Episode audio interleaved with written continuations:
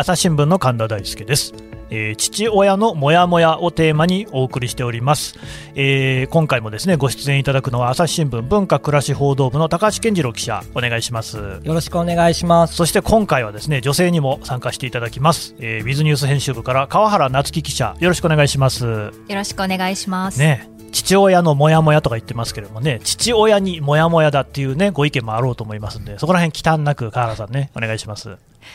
はい。はい。もっと返事はね、えー元気よくやってくれてもいいんですよ。はい。まあ、とりあえず高橋さんから伺っていこうと思うんですが、はい今回のテーマは、家事・育児のこだわりということですね。はいはいこれ、どういう問題なんですか？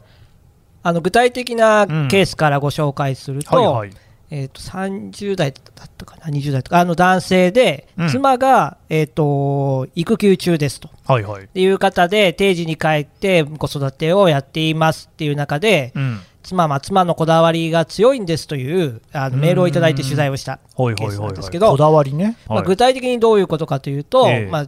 子供に、うんあの花柄の服を着せましたといいじゃないですか。言われたら、まああのいやストライプにしたかったのよと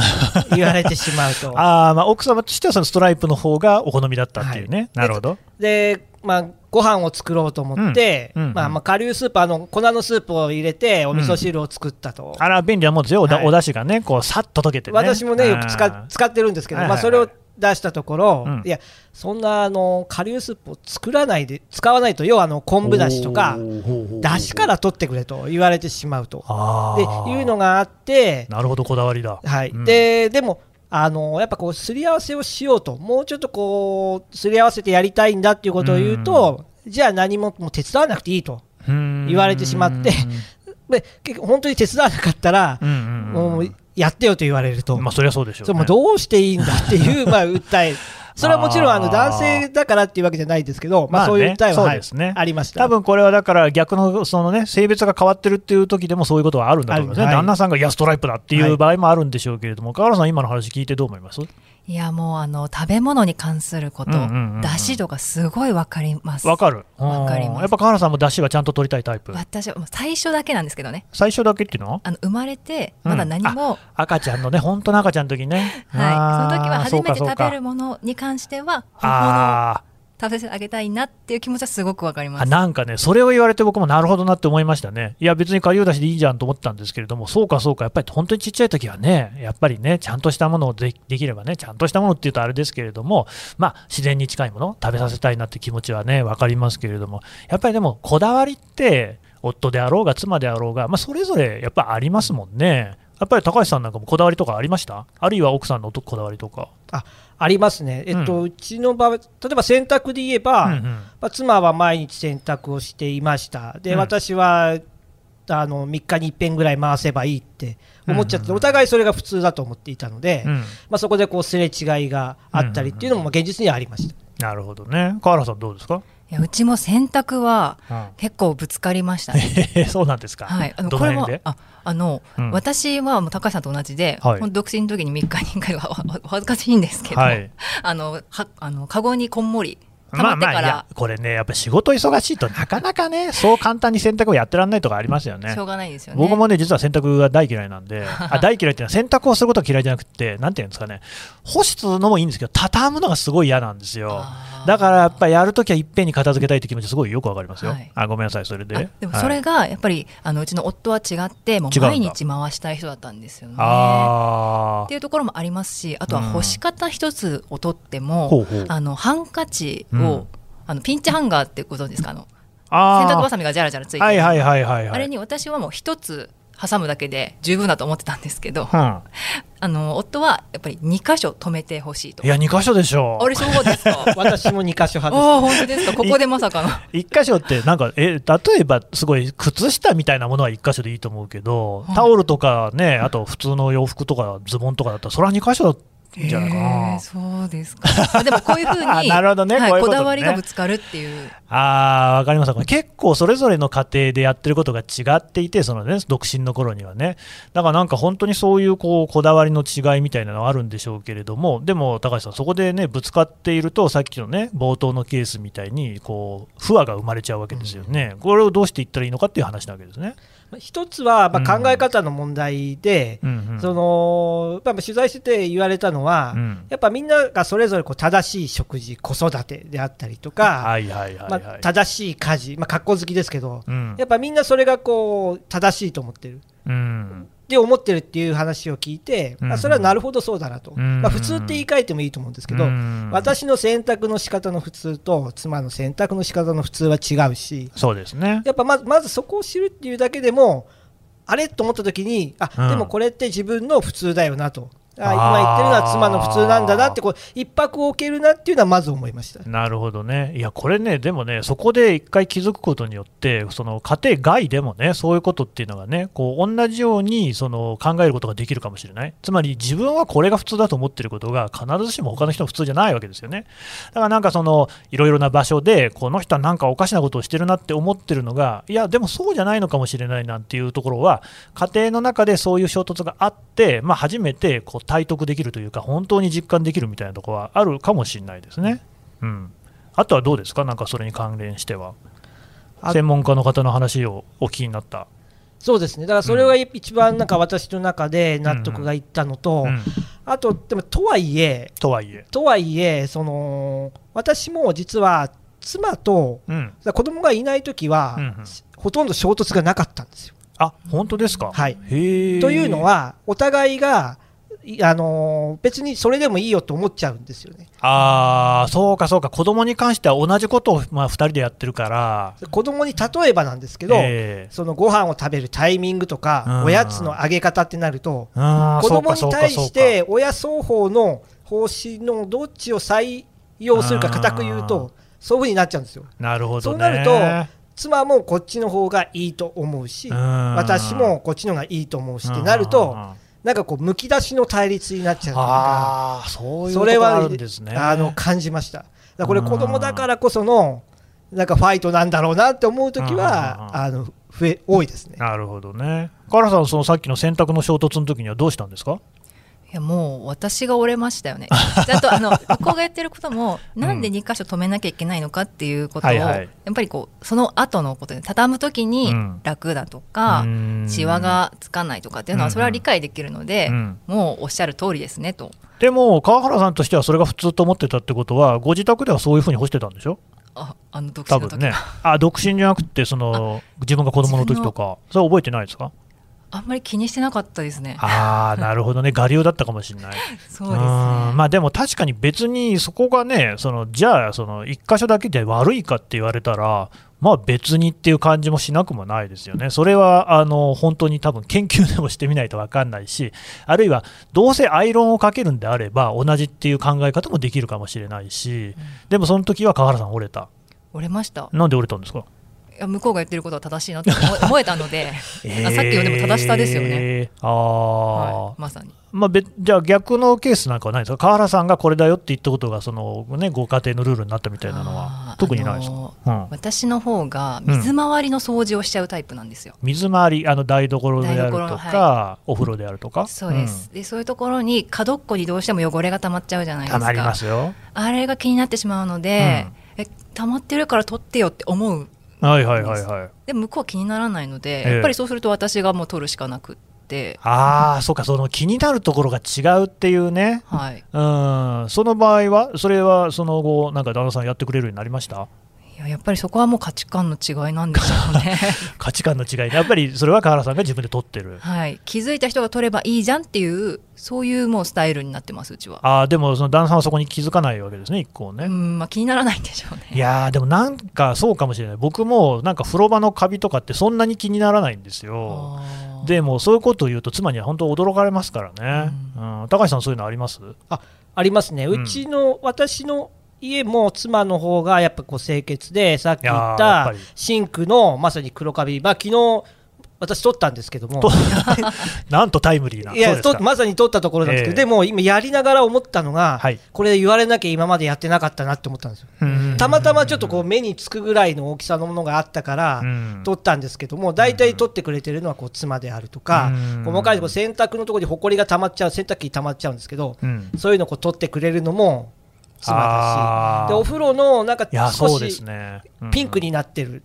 たりする、あるあるあるなんかこう角っこなるじゃないですか。ありますね。それを気づくのも妻なんですよ。ただやるのはあの私がやるようにしてるんですけど。あなるほど、ね、気が付くのはやっぱ妻です。あでもだからそこらでバランスを取ってるところがあるかもしれないですね。すはい、あやっぱり結構大事なそのどこでバランスを取るのか。気づきの負担と実動の負担をこう分けるようにしていやこれね本当に思うのはやっぱりその家族とはいえその一緒にその過ごしている暮らしている人っていうのがやっぱりでも他人というかね価値観の違うっていうところはこれあるわけじゃないですかだからそこをどういうふうに受け止める受け入れるかっていうのはこれはでも家族なんていうのはね一番小さな社会だよなんていうことも言いますしやっぱ社会の中でその多様な生き方みたいなのを考えるときにもこれ一つ鍵になりそうな感じはしますよね。そうですね、うん、で今こうおっしゃってすごい重いなと思うのが、うんうん、一人の価値観っていうんですけども、うん、そこに入っているのはその人の特性であるとか、ね、性格であるとかもそうなんですけど、えー、多分その人が歩んできたご家庭での習慣とか、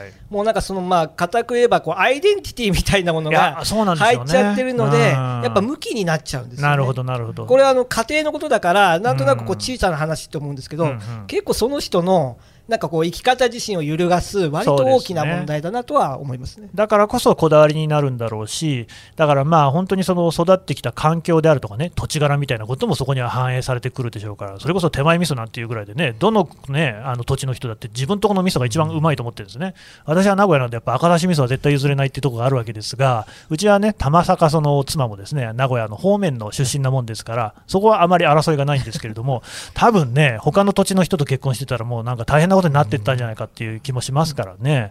うん、どうですか、川原さんなんかそのオンラインイベントなんかもねやっている中で、そういうそのこだわりのこう、ね、あのぶつかり合いみたいな話って聞いてます？あはい。えーと、うん、父親のモヤモヤで毎月やっているオンラインオフ会の中で、はいはい、えー、家事・育児分担をテーマにした会があったんですね。うん、はい、でまさにその家事のお話になるとこだわりっていうところが出てくるんですけど、えー、まずその家事育児分担ということで分担をしているっていうふうに答えた人が10人中3人で少なかったんです、うん、え分担をしていない人の方が7人だったんですか？そうですね。はい。でもその理由っていうのが、うん、まあ、その子供が3人ぐらいいてもう、はい大雑把にしないとやってられなくなったとか。あなるほど、はい、あこだわりとか。分担とかを決めていないでみんな、まあ、やることをやるみたいな感じでやってるそうですね。はい、とか、ね、あとはルールを決めてしまうと、うん、まあ、逆にそれに縛られてしまうとか、そういう意見があってもなるほどなと思ったんですよね。あ確かにそれもそうかもしれないですね、何かそうやってこう四角四面なやり方をしたら、その時にまたこうお前はルールをはみ出たなみたいなことが起こらないとも限らない、うん、そうですね、まあ、それもこだわりになってくるんだと思うんですけど、あ高橋さん、どうですか、この辺ってやっぱ生活の知恵なんですかね？ルールってすごいよく分かって、うん、同じ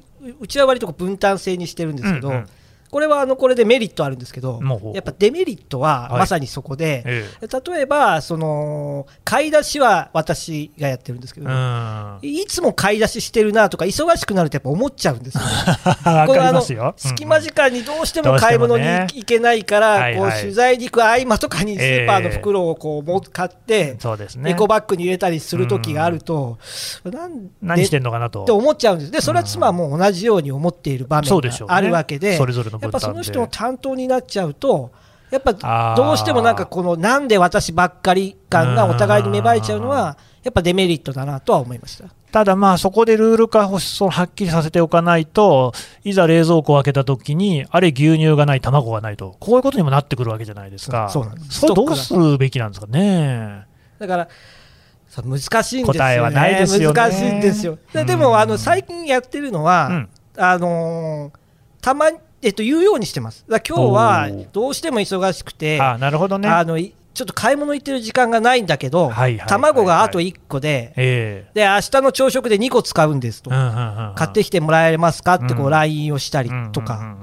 そういうふうにお願いをすれば、でも向こうだって言われたら別にいいよっていうだけなので、そうですね。案外それだけなんだなとは思いました、それはね、す。ごい分かりますね、結局、なんだかんだその夫婦間、家族間の意思疎通がなされてないなんていうケースはね、これ、よくあるみたいで、やっぱりこれ、私もね、そのまあ、友人のね、男のね、友人と話してた時もそうなんですけれども、やっぱね、このなんか仕事のことを説明するのが面倒くさいっていうね、そういうことを言うわけですよ。で、その人の場合は、あのね、あの奥さんの場合も、全然その関係ない仕事、だから旦那さんの仕事は何やってるのかって、まあまあ分かってないわけですよ。同じ職場結婚と結婚とかではないので、ただですね、やっぱそこである程度やっぱ説明しておかないと、なぜこの人がいないのかとか、なぜこの人がこんなにこう忙しそうにしてるのかっていうのも全然伝わらないっていうところがあって、でね、なんか割とね、女性の方がそこら辺ちゃんとしてるっていう僕の勝手なイメージあって、男の方がそこら辺の説明をおろそかにしてやしないかなっていうふうには、自分を含めてね、思っていて、だから僕はもうあの仕事のスケジュールも全部家族と共有するようにはしてるんですよね。河原さん、どうですか、この辺？あ私も共有はするようになりました、あの今、アプリでも共有できるので、スケジュールは。ねはい、なんかやっぱそういうところでみんなでそのスケジュールもそうだし、やっていることなんか、あるいはもう悩みとかも含めてね、共有をできるっていう風通しのいい関係を家族で作っていくって、すごい多分大事ですよね。大事だと思いますね。河原さん、どこもそういうのやってる？はい。うんうんうん、不満は特にないですか？まあ、だいぶ見える化できているので、あの今日こう飲み会が入っているとかがあれば、はいはい、あのお迎えをあの私がじゃあ早めに出ようかとかっていうこうあの配慮というか あのできますし、逆もしかりなので。うんでね、もう毎度毎度同じようなこと言って申し訳ないんですけど、結局それって会社での中の働き方とかとも似ているところがあるな、つまり会社も実は隣のデスクに座ってたからといって、一体普段何をしてるかなんて、我々仕事の内容把握してませんよね。まあそれは遠慮もあるんだけれども、ただ、あれなんか俺ばっか働いてんな、なんかこいつサボってんじゃないかなみたいな気持ちになることって、これどうしたってあるじゃないですか。あそういうところも含めて、やっぱ我々って今までなんかあんまりそういうところをちゃんとね、あの表に見える化しないで行き過ぎていたのかなっていう気もするんですけど、高橋さん、なんかどう思います？いや、もうなんかね、分かっているでしょみたいな感覚になっちゃうんですけど、ねうん、でも、皆さんやってらっしゃいますけど、そういうこうひと手間かけることがまさにコミュニケーションだし、うん、そこのある種のこう面倒くささが大事なんだって分からない、分かっておけばいいのかなと思いました。だ私もだから夫婦関係で、うんうん、あのある意味でひと手間かける、ちゃんとほうれん草をするとか、うん、私も1週間の予定表をこうまず妻に送るんですよ。なるほど。でここは遅くなるこういう理由ですとか、はいはい、で夕飯は何とかこう全部こう献立とかこう送る、週初めに送るんですよ。でもそれがあると、もう2人でカレまさにカレンダーが共有できる。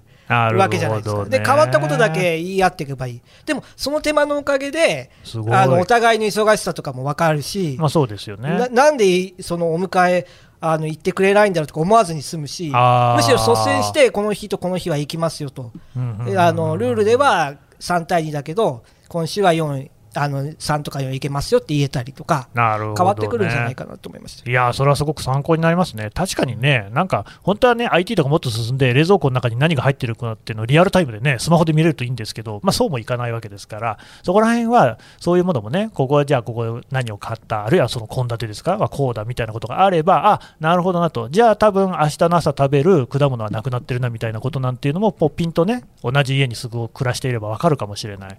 やっぱりその辺でひと手間面倒くささをこう乗り越えていくっていうのが一つ本当に面倒くさいことが起きる前に大事なのかもしれないですね。そう思います。わかりました。どうもありがとうございました。ありがとうございました。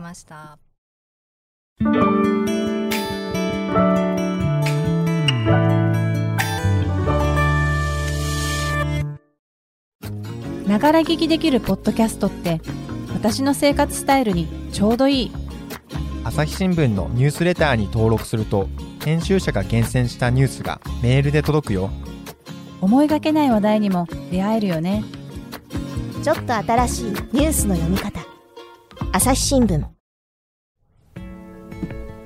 はい。というわけで今回は高橋さん川原さんのお二人からですね、えー、家事育児のこだわりについて聞いてきたわけですが川原さんこのこだわり問題に関しても本の中に書かれてるんですかね？そうですね、はい、冒頭で高橋記者が、ええ、あの例に出されていた育休中のあの洋服をストライプにするかストライプのね、はいはい、花柄とかストライプか、はい、はい、その方もありますし、うん、あとはですねあのパートナーに先立たれてでご自身でお子さんのそのお弁当を作ったりとかっていう、あのお父さんもいらっしゃってその例もはい。なるほど。まあだからそのねこれまでもいろいろなお話をしてきましたけれどもこの本を読めばですねそういうところに関してまあ本を通じていろいろ考えることができる。なんて本でしたっけ？はい、えー、妻に言えない夫の本音という本んで、10月に朝日新書から出版しています。なるほどね。だからもやもやしている父親、お父さんたちにも読んでほしいし、まあもやもやを抱えているね父親にもやもやしている女性あるいはまあお子さんとかね、そういう面もたくさんの人にですねこれ読んでもらって、やっぱ明けっ広げにまあお父さんもいろいろこういうこともあるけれどもみんなこういうこともあるっていうことでね話し合ってでそこら辺をこうね、えー、共有していくっていうのは多分まず大事なんでしょうね。はい、えーえー、妻に言えない夫の本音ですね。はい、またよかったらですねお手に取ってください。朝日新聞ポッドキャスト朝日新聞の神田大輔がお送りしました。それではまたお会いしましょう。この番組へのご意見ご感想をメールで募集しています。ポッドキャストアット朝日ドットコム p o d c a s t アットマーク朝日ドットコムまでメールでお寄せください。ツイッターでも番組情報を随時紹介しています。アットマーク朝日ポッドキャスト。朝日新聞ポッドキャストで検索してみてください。